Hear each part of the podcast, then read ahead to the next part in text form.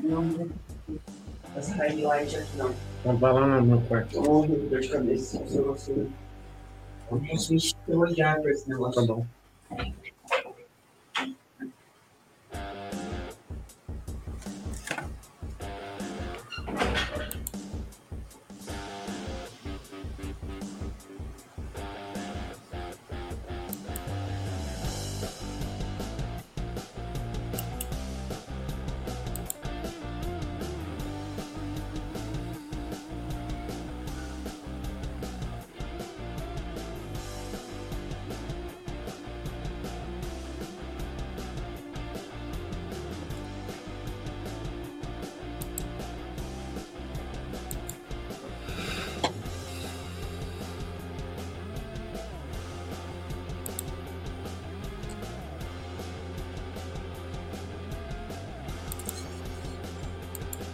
Jornalismo, debate sobre temas que você normalmente não encontra na mídia convencional, participação popular, música de qualidade e muito mais.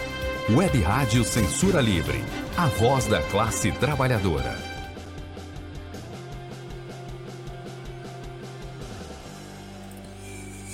Estamos no ar, começa agora o Economia Fácil todos, para todos os canais e plataformas da Web Rádio Censura Livre e retransmissão pela Rádio Comunidade Friburgo FM. Sou Almir César Filho e começa agora o Espaço de Economia, o seu espaço de economia, na sua linguagem, com a análise dos principais destaques econômicos dos últimos dias, traduzindo e buscando a perspectiva do trabalhador e da trabalhadora. No tema de hoje, dividindo e dividindo a tela comigo, Flauzino Antunes Neto, sou Almir Zafiro, como eu disse, nós vamos conversar hoje, vamos conversar hoje sobre as últimas as notícias envolvendo a viagem do presidente Lula. O presidente Lula declarou essa semana, durante encontro com o presidente da Argentina, Alberto Fernandes, que o Banco Nacional de Desenvolvimento Econômico e Social, BNDES, voltará a financiar projetos de desenvolvimento e de engenharia e de engenharia em países vizinhos. Ainda em Buenos Aires, Lula confirmou projeto de estudo para a criação de uma moeda comum para transações comerciais entre Brasil e Argentina, e o petista ponderou, no entanto, que o instrumento precisa ser construído com muito debate. O Economia Fácil, como eu disse, é transmitido em todas as plataformas da Web Rádio Censura Livre, retransmissão quarta-feira, às 18 horas, na Rádio Comunidade Friburgo, 104,9. Vou botar agora a vinheta do programa e aí a gente vai se ajeitando para a nossa live, né, Flauzeno? Obrigado aí por, por, participar conosco. Jornalismo, debate sobre temas que você normalmente não encontra na mídia convencional, participação popular, música de qualidade e muito mais. Web Rádio Censura Livre, a voz da classe tra... Economia é fácil. A informação traduzida para a sua linguagem. Com Almir Cesar Filho.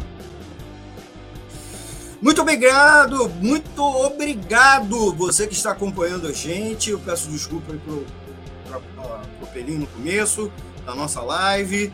Tá chovendo, começou a chover bastante aqui na região metropolitana do Rio de Janeiro de uma hora para outra.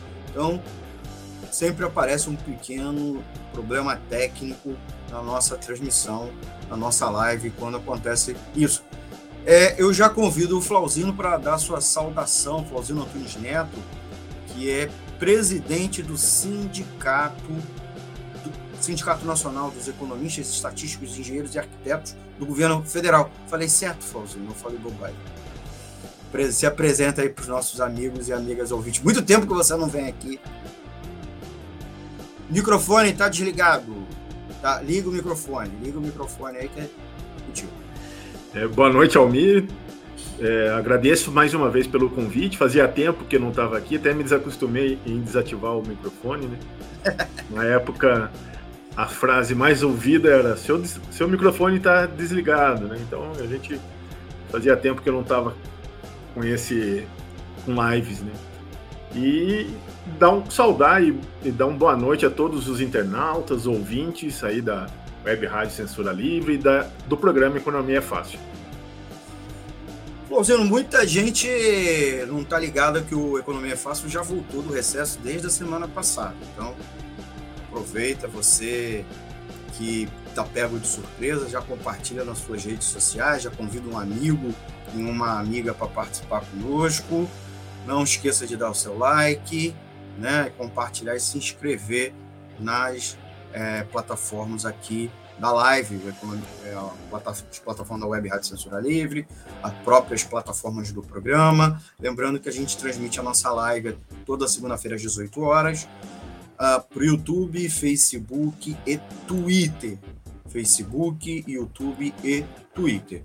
Você pode participar deixando um comentário aqui no chat ou na caixa de comentários, que a gente responde ao vivo na live ou na edição seguinte, né?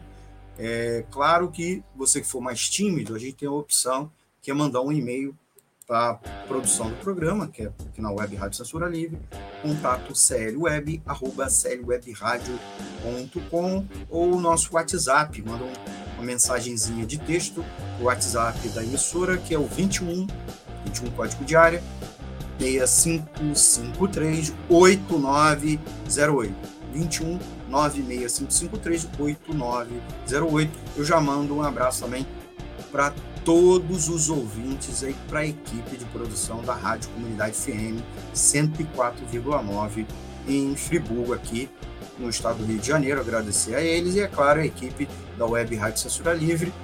Mando meu abraço através do Antônio de Pádua Figueiredo, nosso chefe de redação da rádio, nosso é, guru do rádio jornalismo. Lembrando que a Web Rádio Censuralismo é transmitida pelo seu site, o www.clwebradio.com e pelos aplicativos de rádio online. A gente sempre sugere o, o da rádio, que você pode baixar lá na Play Store, e também o aplicativo Radiosnet e o programa também é disponibilizado no formato podcast para o Deezer, Spotify, Ancho, Google Podcast e principais agregadores. A gente está trazendo aí o Flauzino de volta a participar aqui conosco, é, nosso convidado de luxo, né, economista, para tratar esse tema que é um tema, eu acho que até a pauta já deu uma esfriada, mas eu fui pego por esse tema porque eu dei uma entrevista na semana passada, o Flauzino até participou, eu, né, a gente lá no grupo de pauta discutiu, eu fui, eu fui, eu, eu fui entrevistado é, por um veículo de, de mídia bem conhecido aqui na região da Grande Niterói, na região no leste metropolitano, no leste fluminense, e eu não gostei da abordagem da entrevista não tem nada a ver, a culpa muitas vezes não é do jornalista, é da, lá da redação. Não gostei do resultado final, né? A gente fala, fala, fala tanta coisa, tenta explicar nosso ponto de vista e muitas vezes a, a matéria corta tudo. Aí fica só um trecho, né? Sei lá, um clickbait. E não era a abordagem que eu estava querendo colocar sobre esse tema. Tanto a moeda comum do Mercosul, né?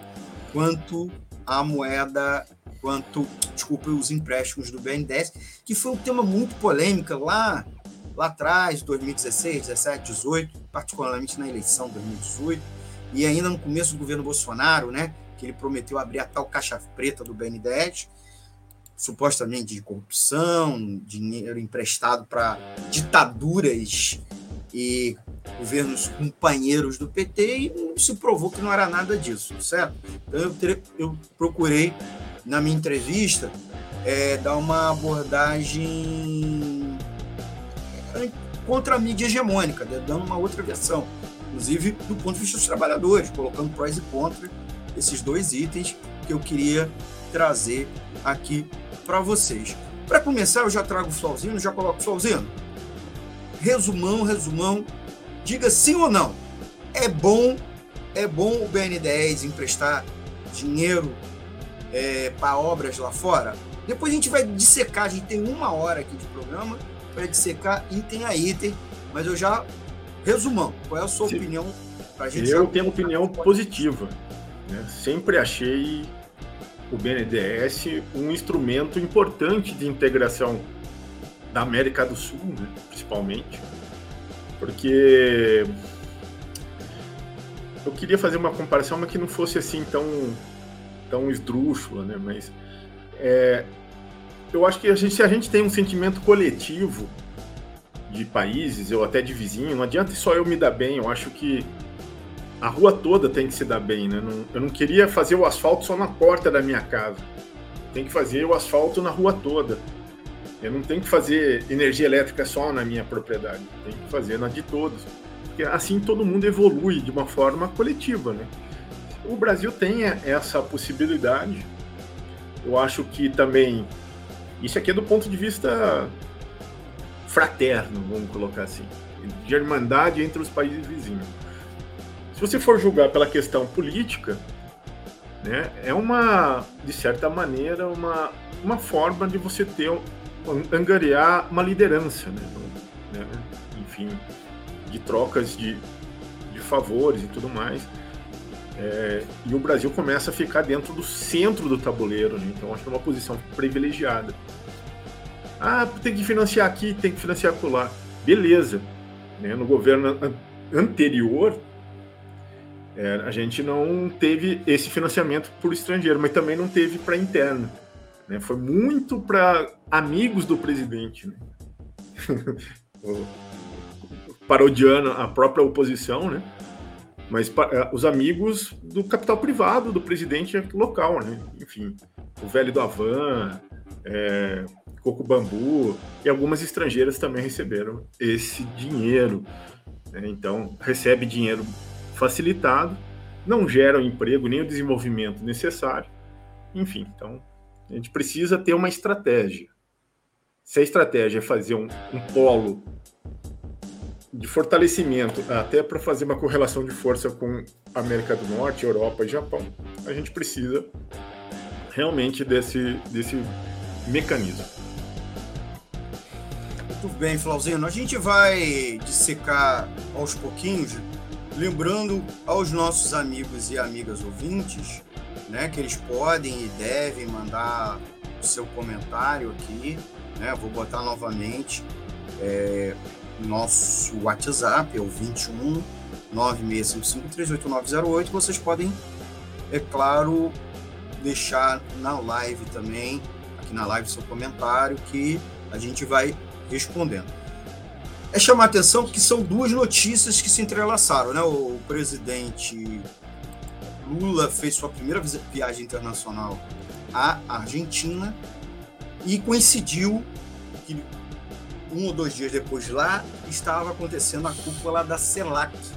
Para quem não sabe, é a Comunidade Econômica Latino-Americana e Caribenha, que é um espaço de integração, é, livre, de livre comércio, de construção de políticas de integração tarifária e de livre comércio para os países da América Latina e Caribe, né?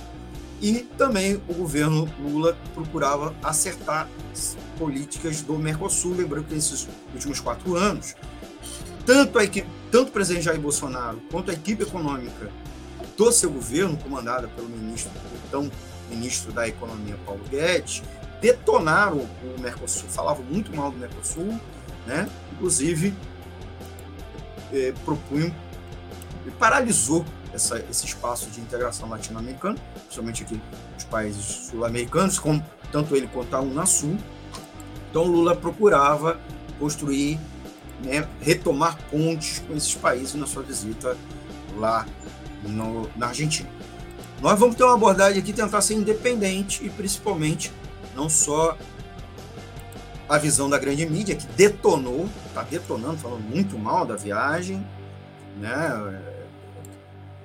Como também é, alguns veículos da mídia, a maior parte dos veículos da mídia alternativa, que elogiando de uma maneira totalmente acrítica, certo?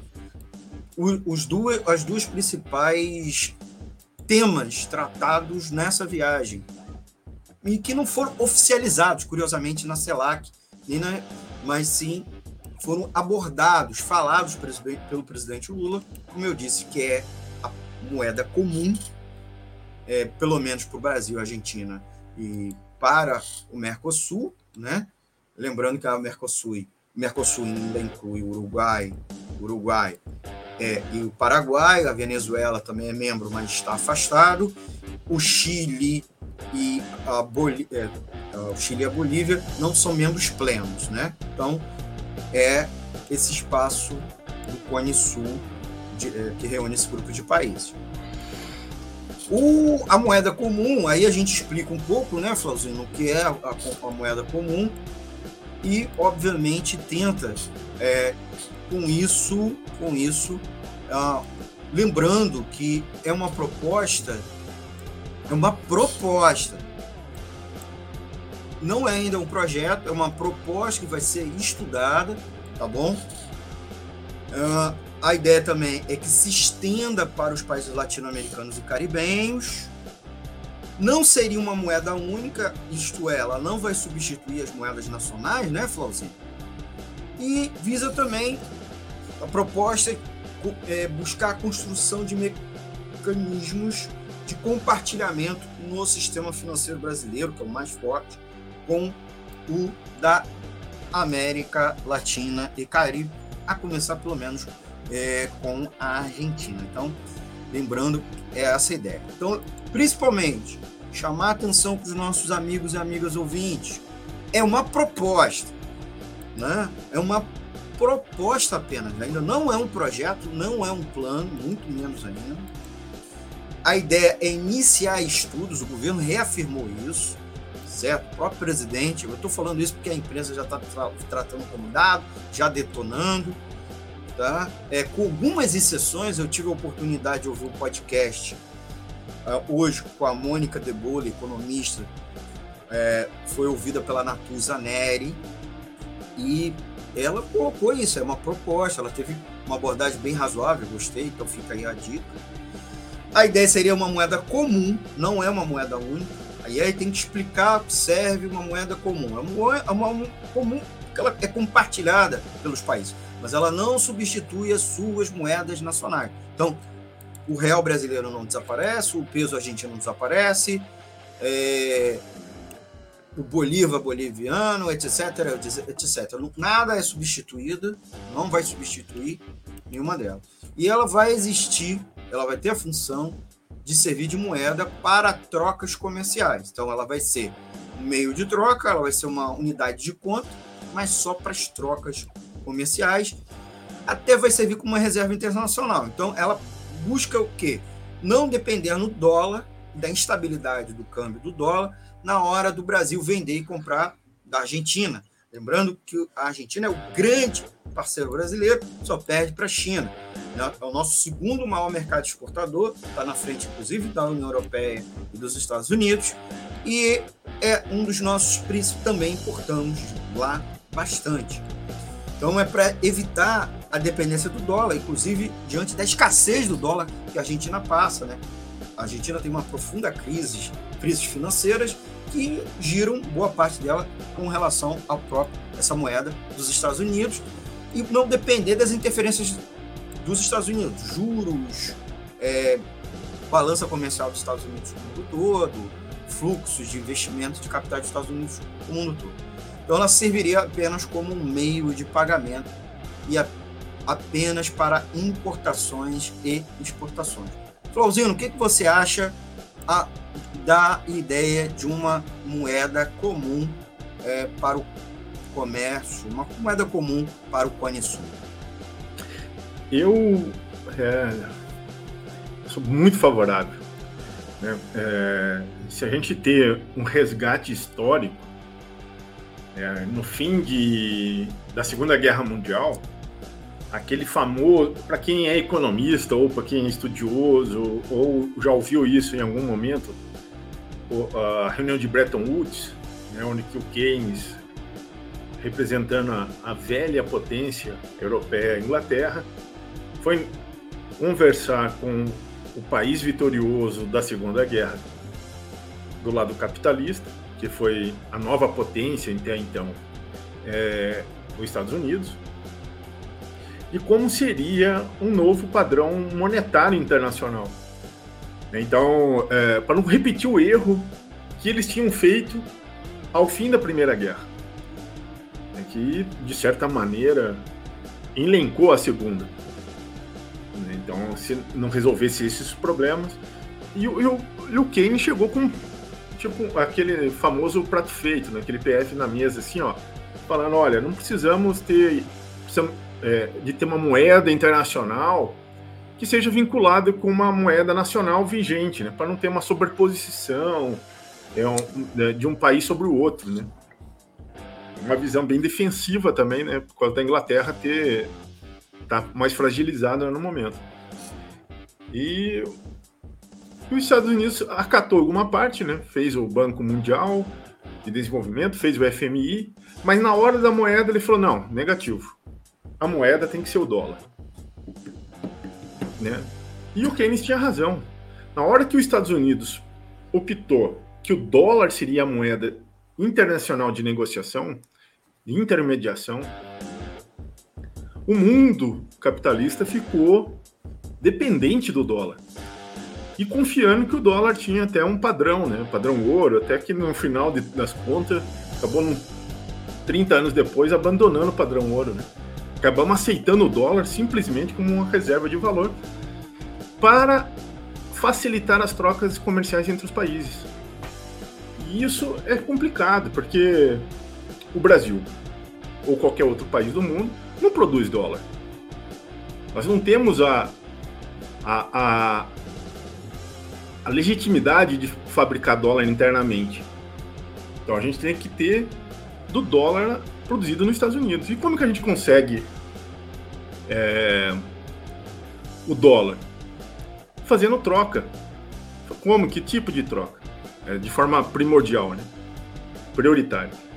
A gente vende mais produtos produzidos no Brasil e compramos menos dos Estados Unidos é, de importação. E assim a gente vai tentando fazer com tudo o resto do planeta. Daí a gente tem um acúmulo de dólar. Então, mas daí como que a gente começa esse, esse negócio? Né? Como que a gente começa? Enfim. A outra seria a gente trazer investimentos estrangeiros financeiros. A gente precisa então ter uma taxa de juro que agrade o mercado financeiro internacional para que o dólar entre de maneira fácil no país. A terceira é vender nativos empresariais, tipo as estatais, as empresas é, produtivas aqui do, do país. E é isso que é, foi a globalização, de uma certa maneira. Se nós, do campo progressista, de esquerda, somos contra é, essa situação de, é, de ser vulnerável aos Estados Unidos, ficar dependendo desse dólar, a gente precisa criar certos tipos de mecanismo que a gente substitua. Né? E nesse ponto, o Lula sempre defendeu duas posições muito claras. A primeira foi a, a, os BRICS. E a segunda agora, essa do Mercosul. Ele não tinha avançado no Mercosul do jeito que ele chegou propondo né, nessa, no terceiro mandato. Eu acho isso muito importante, porque a Argentina não tem dólar e o Brasil precisa vender para a Argentina. Como que a gente faz? Né? Então, vamos criar uma moeda. De certa maneira, entre aspas, ela é uma moeda virtual, ela é uma moeda contábil né, de transação. Quem tem mais compra de quem tem menos e a gente vai fazendo essa troca. Lógico que lastreado em real e peso, então a gente precisa dessa diversificação. A gente não precisa ficar vendendo a alma, vendendo nosso sangue, vendendo a mais-valia, vendendo nossa força de trabalho, nossas riquezas naturais a troco de dólar. É uma certa independência econômica. Eu acho que eu defendo bem isso há muito tempo. Eu acho que é, é, é por aí que a gente vai conseguir ter uma certa soberania econômica. Né? A gente não tem essa soberania ainda. E a gente precisa ter parceiros para que isso aconteça, né? Porque a pressão europeia, a pressão estadunidense é muito grande em forma de produto. Então, essa, esse eixo sul-sul, é, leste-oeste, que o Oriente e Ocidente que o, que o Lula faz, de certa maneira, coloca o Brasil dentro de um cenário geopolítico muito importante. Né? E a gente acaba sendo é, mais concreto naquilo que a gente sempre diz que o Brasil é o país do futuro. Esse futuro precisa chegar logo, mas sendo completamente dependente e, e submisso a questões econômicas americanas, a gente nunca vai conseguir avançar. É, Flauzeiro, eu queria chamar a atenção para outros aspectos, assim, tentar também é, para os aspectos negativos. Obviamente, é primeiro que a proposta é, se refere a uma moeda comum, né? Uh, a desdo, desdolarização vem acontecendo em vários lugares do mundo, ou a China, inclusive, comanda isso em vários países que não têm reservas, ela reservas em dólar, países que estão com dificuldade né, para pagar itens chineses, né, que estão importando itens chineses, não tem dólar para pagar a China, a China financia usando lá aquela moeda dela, uma, uma moeda que ela tem paralelo, financeira, não é a moeda é, corrente, que é o yuan, ela financia, às vezes, num tal do renminbi, uma cesta, uma, uma coisa que não vem aqui ao caso é, para a gente explicar. Teríamos que abrir tudo um...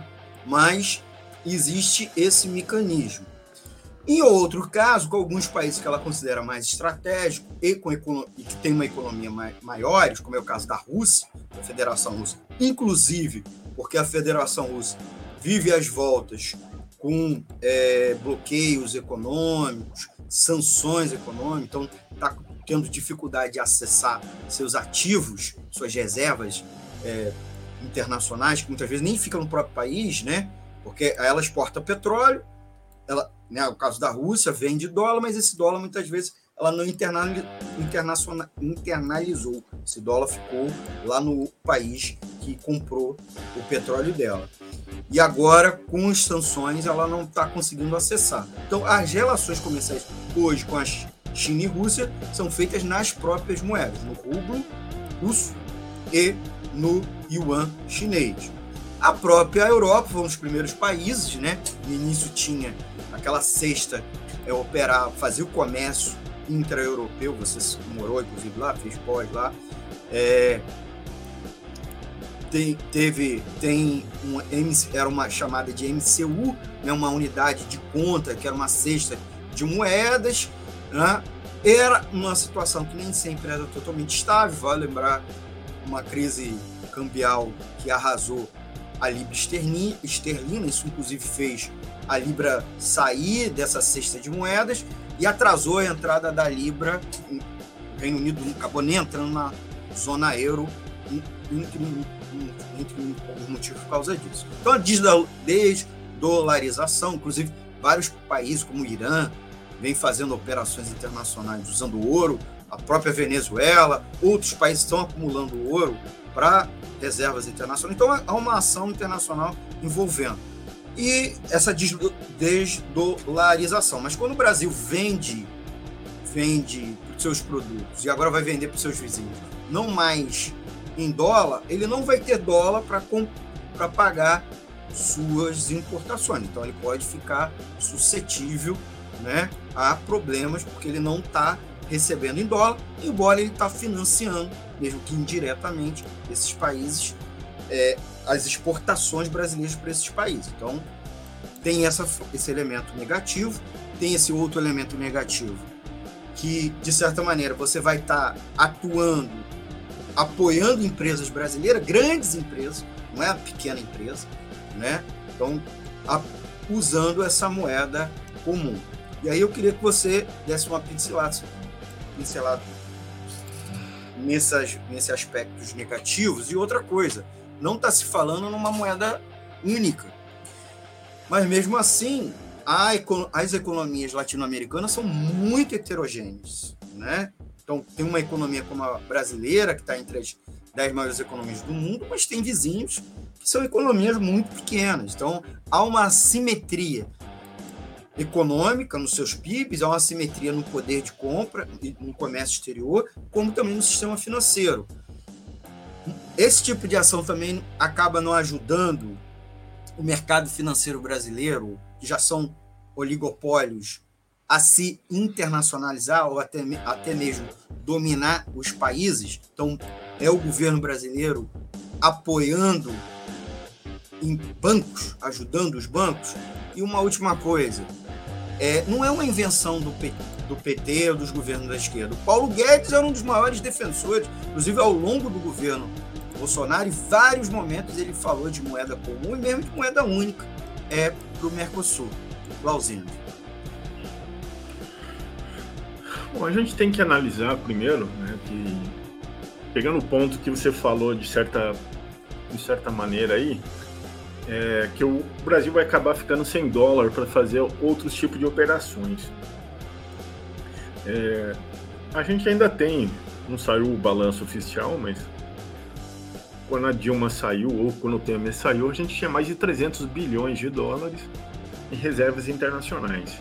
Dizer, a gente ainda tem, né, apesar de que o Bolsonaro gastou uma, um, um, tantão, né, a gente não sabe qual é o tamanho do tantão que ele usou, é, mas ainda dá para fazer trocas e negociações né, de, de certa.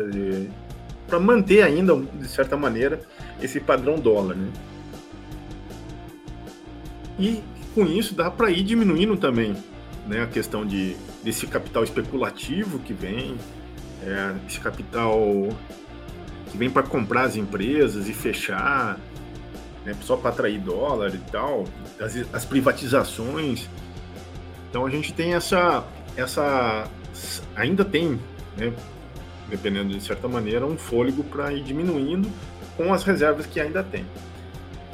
É, e procurar balancear, né, isso aí teria que ser feito de uma forma, né, não do jeito que a gente está falando aqui, simples, tal, é um negócio complexo, claro, mas tem que ser medido, né? A gente pode é, continuar esse padrão dólar onde a gente tem superávit, né, para continuar atraindo mais dólar e tudo mais, para deixar a coisa rodando. Então eu acho que isso aí não é perigoso. Eu acho que é pelo contrário, eu acho que é a saída. É o grande. A grande chance, né? Não sei se vai sair ou não, mas enfim, é, nas projeções que eu leio, que eu estudo e, e a, tem a certa conexão é que vai sair desse jeito. É, e com certeza eu acho que por um outro viés, né, pegando o finalzinho aí que você falou, o Paulo Guedes queria isso, mas de uma forma é, de uma forma opressora, não de uma forma de ganha-ganha. É uma forma de oprimir as, as economias menores do Mercosul, tipo Uruguai e Paraguai, a fragilizada Argentina, de certa maneira, de ficar dependente do real. Eu acho que a moeda comum que ele queria seria o real em si, né? com outro nome, mas é o grande, o grande lastro da economia e o peso econômico que tem o Brasil na visão dele, seria o real e o real sairia mais fortalecido. Isso pela visão do Guedes. Né? É como se fosse, de, uma, de certa maneira, o, o, o marco alemão, né, tanto não é à toa que o Banco Central Europeu está em, em Frankfurt, é o que sustenta isso, desde o início o euro. É a, a, a força da economia alemã, da sua moeda, da sua produção, enfim, é o que garantiu o euro crescer sempre. Né? Então, e o Brasil seria esse papel na visão do Guedes. Mas daí o, o que, que aconteceu com os países periféricos do euro? Portugal, Espanha, Grécia, Irlanda. Foram arrasados, né? Porque tiveram que fazer várias concessões, várias dependências e ficaram refém desse sistema do euro a troco de benesse de investimentos e escambau, mas o desemprego foi alto, a desnacionalização do, da, do parque industrial foi total, enfim, só catástrofe, né? Para esses países periféricos. No caso do Mercosul, isso seria uma catástrofe fazendo o paralelo, trazendo para cá, né? É o Paraguai e o Uruguai, as suas economias ser devastadas pelo real, pelo poderio econômico, pela do Brasil, pela situação da moeda né, que é uma moeda tecnicamente estável, né, dentro de, de 94 para cá. Então a gente teria essa forma de, de se sobrepor na economia. Então eu acho que é, seria um negócio muito. Não seria um negócio que formaria um bloco, né? formaria uma, entre aspas, colonização brasileira sobre as duas economias, né? uma sobreposição dessa maneira. E então, como isso aí não é uma invenção, né? só com, para comentar, não é uma invenção do PT, não é uma invenção do Paulo Guedes, essas, essas questões já foram tratadas de uma certa maneira pelo Keynes, que é um, é um heterodoxo, e teve pela ortodoxia também na moeda comum europeia, né? fazendo umas regras rígidas de ajuste fiscal, de privatização, disso e daquilo, para que países que ainda estavam em, em, em, fase de desenvolvimento, como, como eu já citei os países, não conseguissem acompanhar. Né? As regras são tão tão leoninas, né, tão, tão agressivas que mataram as, as outras economias da Europa. Agora, por isso que tanto que a Inglaterra não entrou, né, para ficar competindo com, com, com, o marco alemão, ela não quis, quis preservar a sua, sua identidade. Inclusive, a gente vai entrar num comercial rapidinho, tá? É, para nossas campanhas financeiras da rádio, outros anúncios, e a gente já volta no próximo bloco. Nós vamos conversar sobre a ideia, a proposta do BNDES retomar o financiamento de obras no, no exterior, nos países vizinhos, especialmente na Argentina. Tá bom? Então, logo depois do nosso comercial, e é o tempo de você dar seu like, compartilhar nas suas redes sociais. Você sabe, amigo e amiga ouvinte que está nos acompanhando aqui no Economia Fácil, essa edição do dia, a live é do dia 30 de janeiro de 2023. Nós aí estamos conversando sobre Lula defende moeda comum e que BNDES financie obras na Argentina. Eu sou o César Filho, conversando comigo, Flauzino Antunes Neto. Se você dá seu like, você está educando seus algoritmos né, das plataformas para você receber mais conteúdo da Web Rádio Censura Livre, como também é, mais pessoas receberem o nosso conteúdo como sugestão. Então vamos ao nosso comercial e nós já voltamos. Jornalismo, debate sobre temas que você normalmente não encontra na mídia convencional, participação popular, música de qualidade e muito mais. Web Rádio Censura Livre, a voz da classe trabalhadora. Para, man...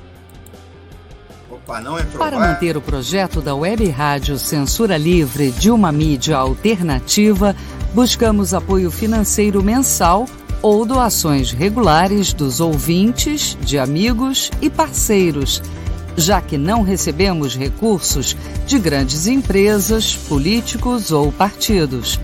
Seja um apoiador regular e ouça o agradecimento no ar durante as edições dos nossos programas. Para ajudar a Web Rádio Censura Livre, anote os dados da nossa conta. Banco Bradesco agência 6666, conta corrente número 5602, dígito 2. Se preferir, nosso Pix é 32 954 696 0001 81. Somos uma emissora sem fins lucrativos e as contribuições são para pagar os custos de manutenção e transmissão. Desde já agradecemos a sua ajuda. Web Rádio Censura Livre. Acompanhe a programação da Web Rádio Censura Livre no site www.clwebradio.com, no aplicativo exclusivo para ouvir rádio no celular, tablet e Smart TV. A emissora também está no Rádiosnet, um dos maiores aplicativos para esta finalidade, na nossa página no Facebook e no canal da emissora no YouTube. Acesse o nosso canal escrevendo youtube.com barra C barra Censura Livre. Tudo junto. Inscreva-se no canal e acione o sininho para receber as notificações de novos vídeos. Web Rádio Censura Livre. A voz da classe trabalhadora. Economia é fácil. A informação traduzida para a sua linguagem, com Almir Cesar Filho. Voltamos ao programa Economia é Fácil, seu espaço de economia na internet, né, com linguagem fácil e sempre debatendo os temas com a perspectiva, ou sob a perspectiva do trabalhador e da trabalhadora. Live no YouTube, Facebook e Twitter e também retransmitindo toda quarta-feira às 18 horas pela Rádio Friburgo, Rádio Comunidade Friburgo 104,9 FM. Agradecer mais uma vez a eles pela parceria e com, agradecendo a você pela audiência que está aqui nos acompanhando na live, como também pelo site da Web Rádio Censura Livre, www.clwebradio.com e pelos aplicativos de rádio online. Hoje conversando com o Flauzino Antunes Neto, economista, muito meu amigo. Bom tempo que ele não estava é, vindo aqui nos visitar, está aqui de volta. Né? E o tema de hoje é Lula defende moeda comum com a Argentina e que BN10 volte a financiar obras nos países vizinhos. Nós vamos conversar agora sobre isso, né? sobre esse segundo tema, a segunda parte da discussão, que é Lula defende o BNDES. Uh, o BNDES, que é o Banco Nacional de Desenvolvimento Econômico e Social, lembrando que é um grande banco de investimentos, né? é um banco de investimentos de infraestrutura, de desenvolvimento regional, grandes projetos, é algo normal, apesar que muitas vezes a grande imprensa trata o BNDES como um bicho de sete cabeças, porque empresta, inclusive, a juros muito menor que o mercado. O BNDES é algo que, né, Flauzinho, vários países do mundo tem. Os Estados Unidos tem seu, mais de um BNDES, né? Tem bancos de investimento, banco para comércio exterior. É, o Japão tem, a, os vários países europeus têm, a China tem. Então, cada um é, das grandes economias mundiais tem seus e, inclusive, os BRICS têm um banco comum dos BRICS, né? E também um banco de desenvolvimento para financiar o quê? Grandes projetos de infraestrutura, grandes plantas, fabris e até algum projeto social, evidentemente, que o, o mercado financeiro não tem interesse nenhum, ou se interessar, vai financiar ou vai doar a vai, vai emprestar a uma taxa de juros gigantesca em um prazo muito curto. Então, é importante chamar a atenção e um elemento né, é, que, que é interessante, né? a grande mídia esquece que esses bancos de desenvolvimento ajudam a integração econômica. Integração econômica não é só comércio genérico, importação e exportação. É constituir a cadeia, né? a cadeia produtiva. Exemplo, o pãozinho que a gente come, o trigo é produzido né, na Argentina, mas ele precisa de armazenamento, ele precisa de transporte até o Brasil. Então, você tem o, o, porto de lá, tem que ter o porto daqui. Aqui, nós também temos que ter moagem, silos, né? Para é, a farinha de trigo, nós temos que também ter as fábricas de as panificações, fábricas de alimento, né? Macarrão, pão, etc como também muitas vezes o pão e biscoito no Brasil é exportado. Então, a cadeia produtiva é longa né? você precisa financiar é, projetos de, de, grande porte utilizando para isso o BNDES. Né? Então, é, é importante. O problema é se essa integração, como também esse financiamento, não beneficia a população mais pobre. Esse é o problema. E se só beneficiar os grandes negócios e se ampliar também as assimetrias regionais dentro do próprio país ou dentro do bloco regional. Então, eu queria chamar atenção para isso. E antes de, perguntar para o Flauzino, é chamar atenção para os nossos amigos e amigas ouvintes, que ao contrário do que a grande mídia vem falando, eu posso estar até suando, defendendo o governo, o financiamento, o BNDES financia projetos internacionais há muitos anos, muito antes do PT, né, do governo Lula e Dilma. Bolsonaro fechou isso, mas FHC, já tínhamos projetos assim com o FHC, com o Itamar, né, com o BNDES, já antes, né, projetos mais é, internacionais de infraestrutura.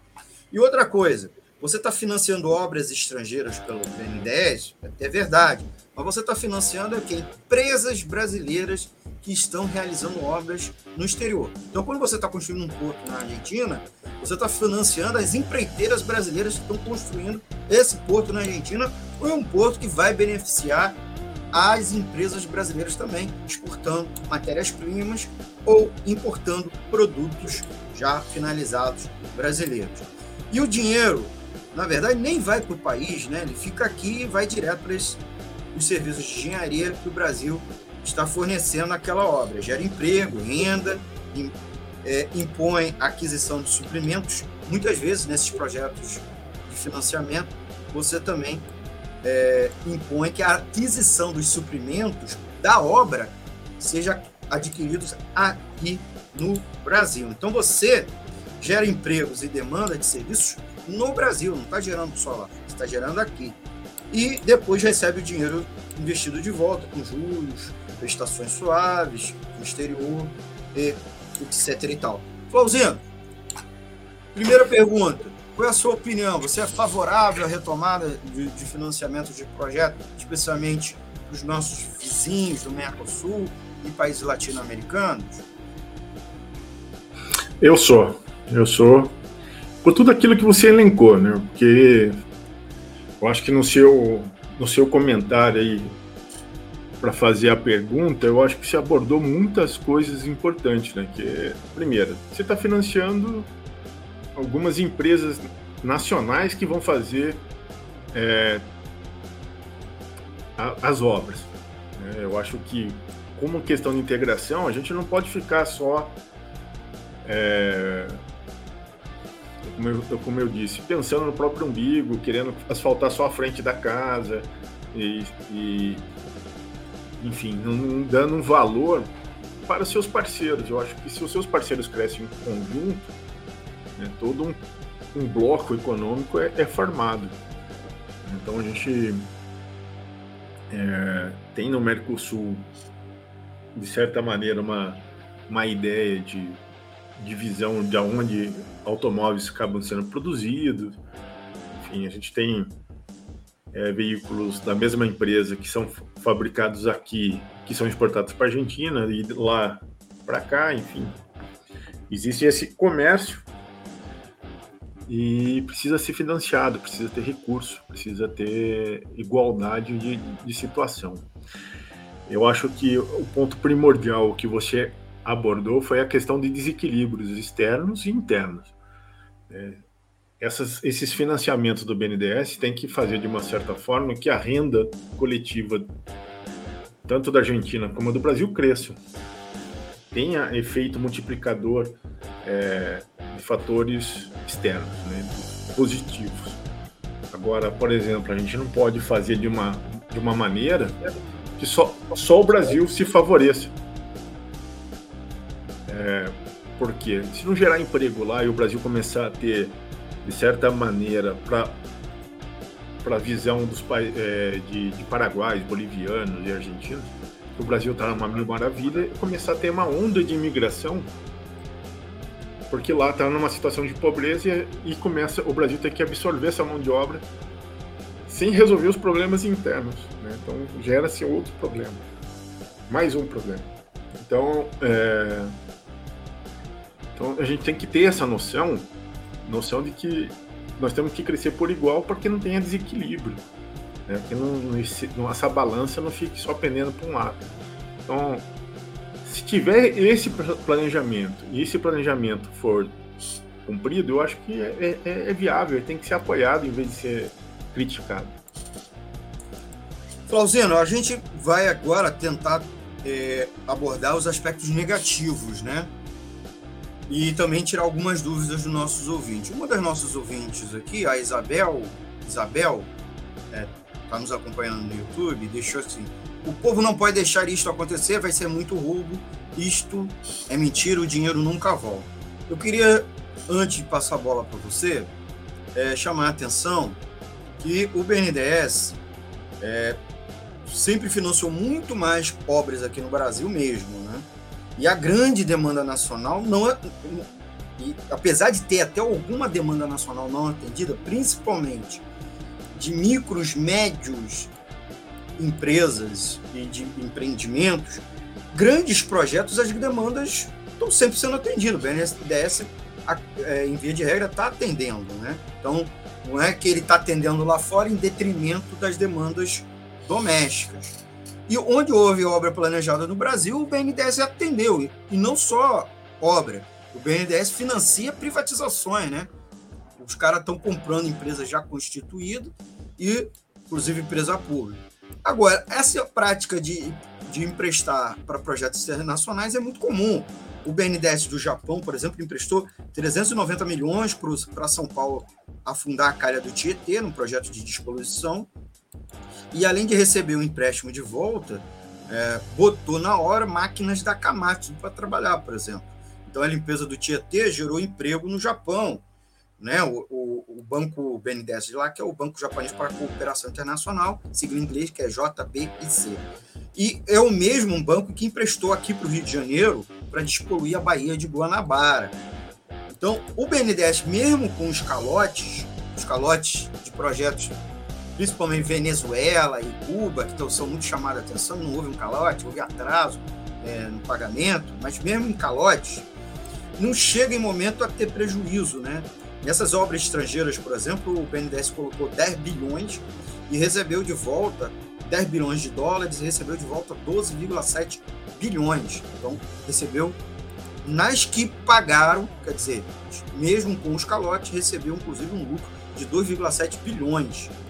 É, e, e, se é verdade que é um mecanismo que foi muito explorado durante as gestões Lula e Dilma, né, emprestar para projetos internacionais, é,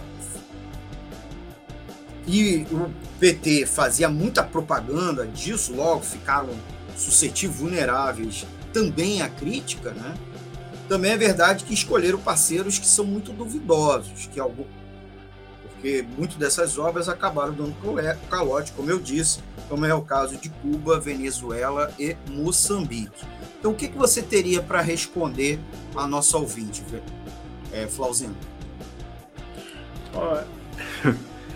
é, a gente tem uma prática né, de, é, cultural de medir as coisas conforme a, a balança capitalista.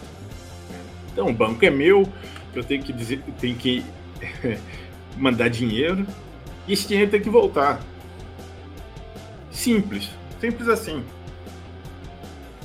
Mas não enxerga, por exemplo, que o plano Marshall, eu estou falando aí o lado assim, o lado negro da força, vamos colocar desse jeito. Sombrio é, da força. O plano Marshall é um plano bonzinho, eu vou dar um monte de dinheiro para a Europa se reconstruir. Esse dinheiro quase nunca voltou. E os Estados Unidos despejou dinheiro na Europa. Mas eles ficaram tão, tão na mão dos Estados Unidos, né? Porque os Estados Unidos falaram assim: olha, eu vou cobrar, eu vou cobrar, eu vou cobrar. É, mas não tem dinheiro, não tem como. Então faz o seguinte: compra tudo meus produtos das empresas americanas. O dinheiro que não veio pelo plano Marshall veio muito maior pelas compras e a geração de emprego é, indireto que a forçação de para, o, para o, é, pela compra e o monopólio de certos produtos americanos na Europa para a reconstrução europeia foi o triplo do dinheiro né? E isso não está ali na operação contábil, ó, pô, não voltou o dinheiro. Não, é, emprestamos 100 bilhões de dólares para a reconstrução da Europa pós-Segunda Guerra. Quanto que voltou desses 100 bilhões? 30. Cadê os outros 70? Ah, depois a gente cobra. Quando eles foram ver a balança comercial, eles ganharam 150 bilhões só de venda de produtos foi o dobro que estava faltando. Esse dinheiro voltou e mais um pouco.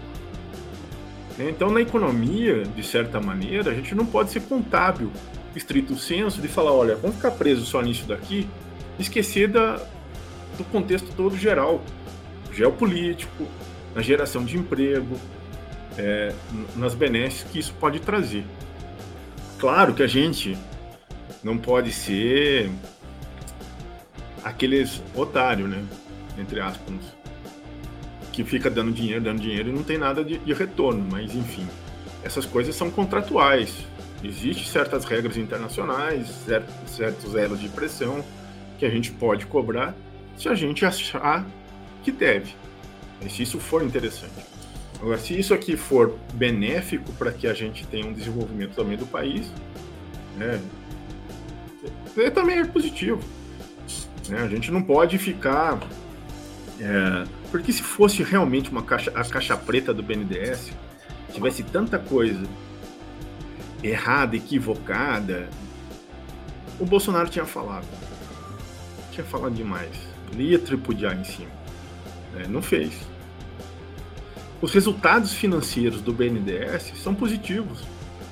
Né? Então, a, a, de certa maneira, o Almir também é economista, enfim, sempre tem uma margem que vai ter umas perdas, é, é, é calculado isso.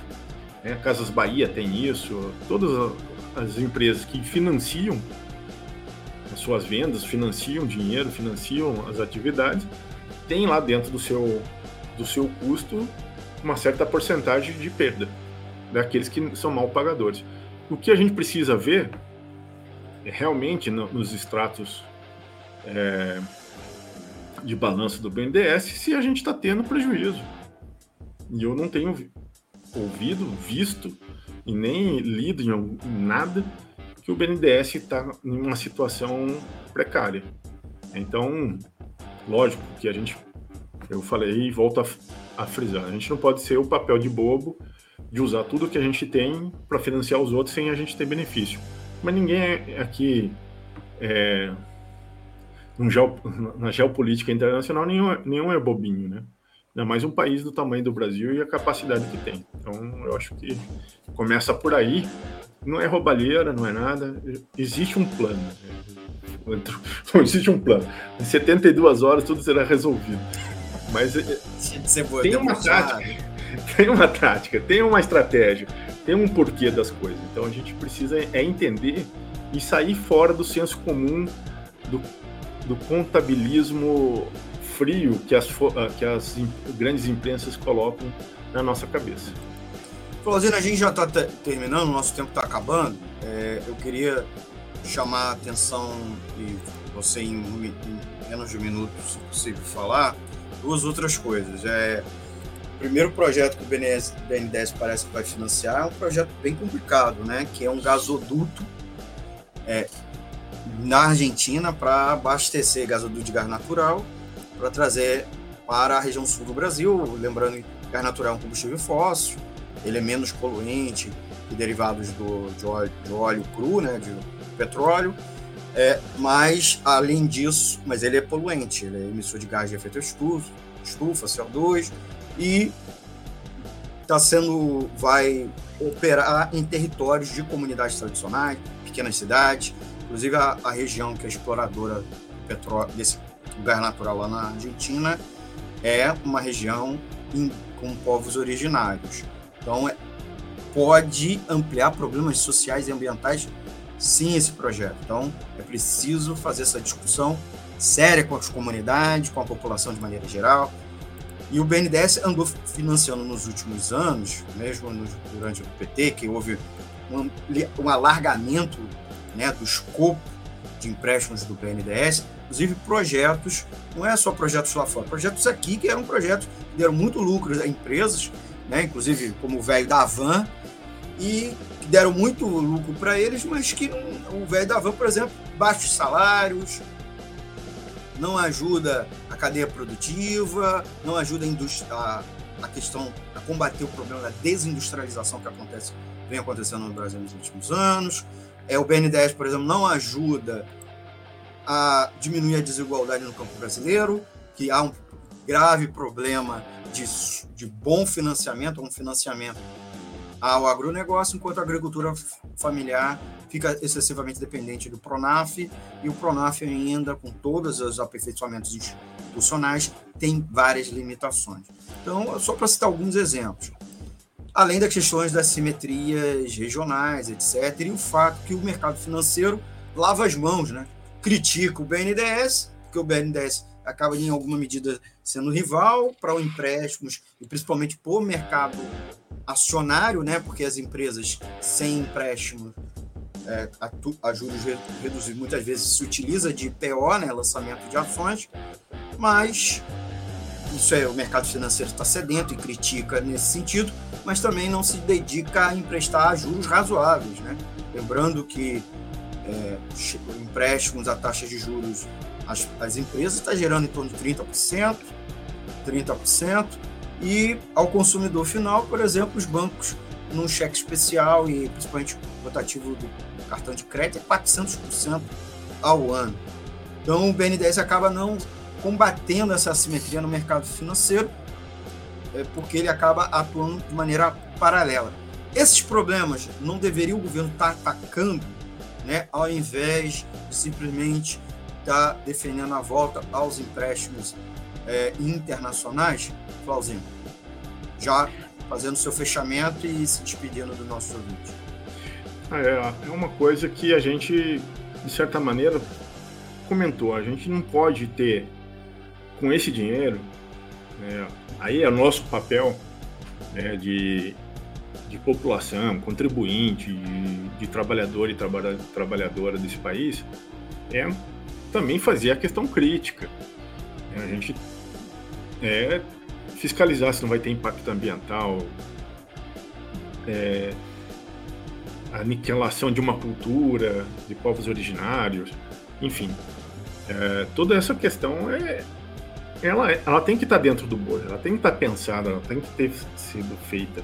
Não pode ser feito como fazia na década de, do século XX, nas primeiras décadas do século XX, né, que né, não tinha questão ambiental, não tinha questão nenhuma, né, mas a gente sabe, sabe e tem muito financiamento, né, que além de comprar barato as nossas empresas estatais, como a Eletrobras, teve dinheiro do BNDES, queriam fazer um monte de coisa com o correio. Quem quisesse comprar tivesse financiamento a juro muito de pai para filho, né, para comprar as nossas estatais com dinheiro público. Né? E isso acho que era, foi mais terrível durante o governo FHC, foi muito usado. Collor, de certa maneira, e alguns outros, o Bolsonaro usou bastante nessa, nesse recurso. E, e, né, e ninguém criticou, ninguém falou. A, a, o mercado financeiro aplaudiu, né? Porque vários dos seus clientes tiveram juros pequenos para comprar ações para depois fazer especulação no, nos bancos é, do setor financeiro. Pô, é, aí eu acho que é um, é aí que é o grande ponto né, da gente pensar para que, que serve o BNDES? Né? Para vender as nossas empresas? Para é, acabar com nossos trabalhadores, enfim, ou fazer algum outro projeto de forma é, mais ousada. Mas com as limitações de respeito das leis trabalhistas, das leis ambientais, da proteção das, das minorias. Eu acho que tudo isso tem que ser pensado, tem que ser cobrado pelo povo. Aí que é nosso ponto. Apesar de eu, de mim, é, achar economicamente e politicamente viável, eu tenho que fazer as análises críticas e que essas questões também têm que ser ponderadas. Então, e, finalizando, né, agradeço o seu convite, estou à disposição para fazer é, esse bate-bola contigo no seu programa Economia é Fácil. Agradecer a todos que nos ouviram e aqueles que participaram também. Muito obrigado. Ouvimos Flauzino Antunes Neto, presidente do Sindicato Nacional dos Economistas, Estatísticos, Engenheiros e Arquitetos do Governo Federal. Agradecer a ele. É, ele que é daqui também do nosso conselho editorial e ajuda na elaboração da pauta. Não podia não prestigiá-lo, trazendo aqui para conversar esse tema conosco. Muito obrigado, amigos e amigas ouvintes. Lembrando que a live do Economia Fácil é toda segunda-feira às 18 horas e quarta-feira transmissão, retransmissão para a Rádio Comunidade Friburgo 104,9 FM. Sou Almir Sousa Filho. Não deixa de se inscrever nos nossos canais do YouTube, Facebook e Twitter, tá? E acompanhar mais a programação da Web Rádio Censura Livre, e a produção aqui desse programa, no www.clwebradio.com e acompanhe a grade completa de programas da nossa rádio e se informem com mais notícias. Ouça a gente também em formato podcast. Daqui a pouquinho, essa edição mesmo vai estar lá para você ouvir no Deezer, Spotify, Ancho, Google Podcast e principais agregadores.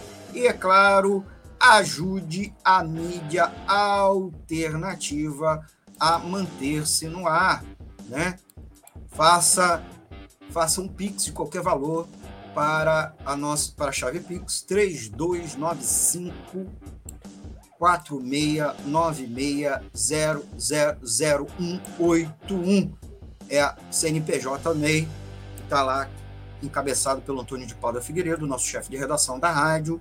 Ajude a manter a nossa programação independente, nós não recebemos dinheiro, nenhuma empresa, nenhuma entidade, e mas a gente está aberto para receber ajuda, recursos aí de entidades do movimento sindical e popular. A gente não recebe dinheiro de empresa. Então, para manter nosso conteúdo independente no ar, contamos com a tua ajuda. É, deixa seu comentário que na semana que vem a gente tenta responder. Dê seu like, compartilhe e se inscreva.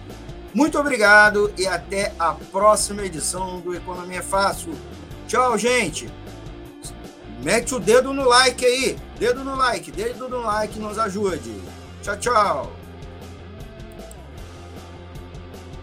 Jornalismo, debate sobre temas que você normalmente não encontra na mídia convencional, participação popular, música de qualidade e muito mais.